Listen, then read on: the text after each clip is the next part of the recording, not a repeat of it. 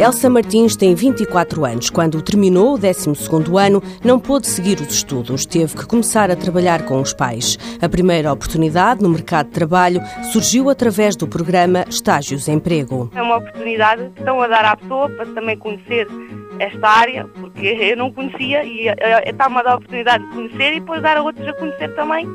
E é, e é bom, é positivo, é muito importante, a gente todos os dias vai aprendendo um pouco também ainda não sei tudo, não é? Mas a gente estar aqui a trabalhar no local é, é, é bom. A trabalhar em tecelagem desde junho, no quiosque Moinho Move e Promove Cachopo, está a gostar muito da experiência. Era uma coisa que não, nem me fazia parte dos planos.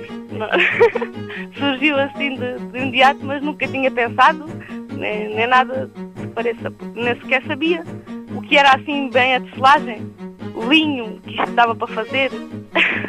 Estou a gostar, estou a gostar muito. Elsa Martins trabalha a tempo inteiro e de segunda a sexta-feira. A área é nova e muito enriquecedora. Ah, já aprendi muita coisa.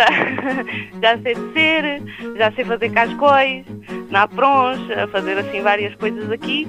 Também tenho um outro espaço em que estou ali para, para turistas, quando vêm turistas fazerem um espaço, para mostrar isto. O estágio tem a duração de 12 meses e termina em julho de 2014.